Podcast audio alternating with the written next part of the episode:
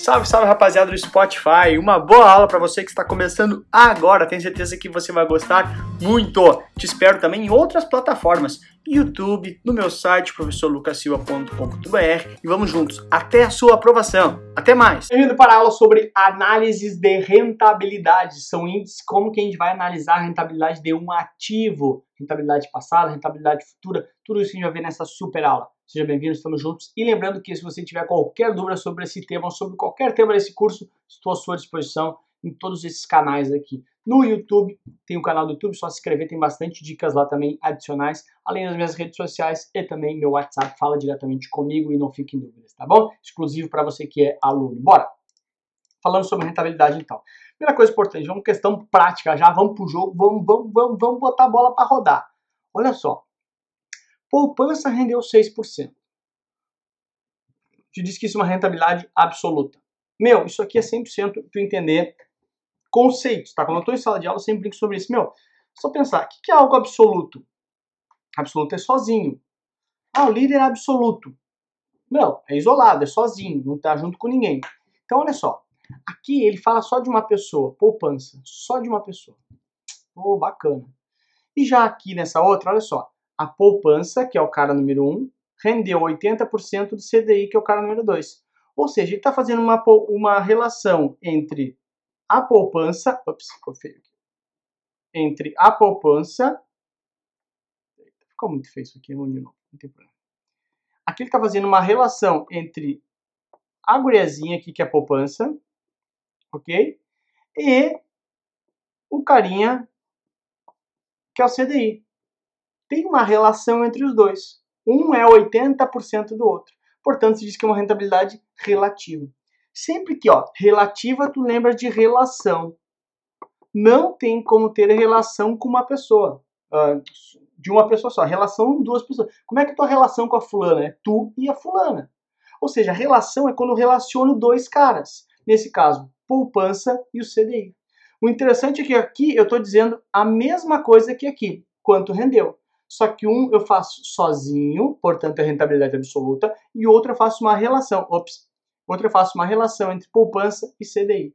Então, rentabilidade, olha só como tem questões bem fáceis aqui que a gente pode matar. Rentabilidade relativa é quando faço uma relação, relativa, relação entre dois caras. Rentabilidade absoluta sozinho, tá? Tranquilaço, né? Se bater isso aí, pelo amor de Deus, né, cara? Isso aí nós, são as questões dadas que eu sempre, sempre tem. Ok. Uh, uh, uh, não funcionou, agora funcionou. Aí, outra coisa importante, olha só. CDI rendeu 8% em 2018. Quando estou referindo ao passado, é a rentabilidade observada.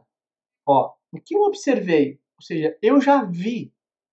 E quando eu estou estimando, ou seja, para o futuro, é a rentabilidade esperada. Eu sempre brinco em sala de aula o seguinte, meu, o cara vai lá, namora, é super legal, super bom, segurança parceira, tal, tal, tal, tal, tal. Ou seja, baseado naquele histórico, o cara decide casar na esperança de ser feliz, ou seja, a rentabilidade esperada é continuar ser feliz. Tá fudido, o casamento é uma bosta. Mas, na que ele observou, foi legal. Então, rentabilidade observada, passado.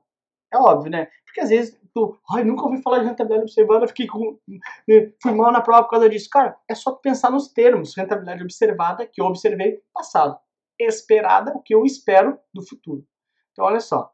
Meu, CDB rendeu 8% em 2018. Ou seja, rendeu passado.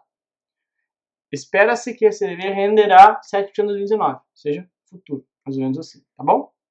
Essa é a ideia básica, tá? Então, rentabilidade relativa, quando faz relação absoluta. Só o cara. Poupança rendeu 6%. Acabou, não, não fez relação com ninguém. Observada do passado, esperada do futuro pegar aqui, não funcionou de novo, legal, né? Agora, outra coisa importante. Rentabilidade, CDB rendeu 8%. É bruto.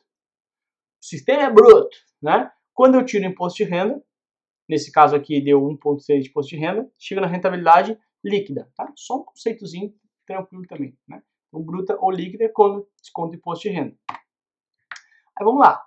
Fundo XYZ de ações rendeu, se é rendeu é passado, se é passado, é observada. Ok? Rendeu 90% do Ibovespa em 2018. Ou seja, o que ele está querendo fazer? Olha só. Então a gente já sabe que é observado. Então, riscaria C, riscaria D, né? Pô, legal. Aí, olha só. Deixa eu te mostrar uma coisa aqui. Ele está fazendo uma relação entre... Ops. Viajei.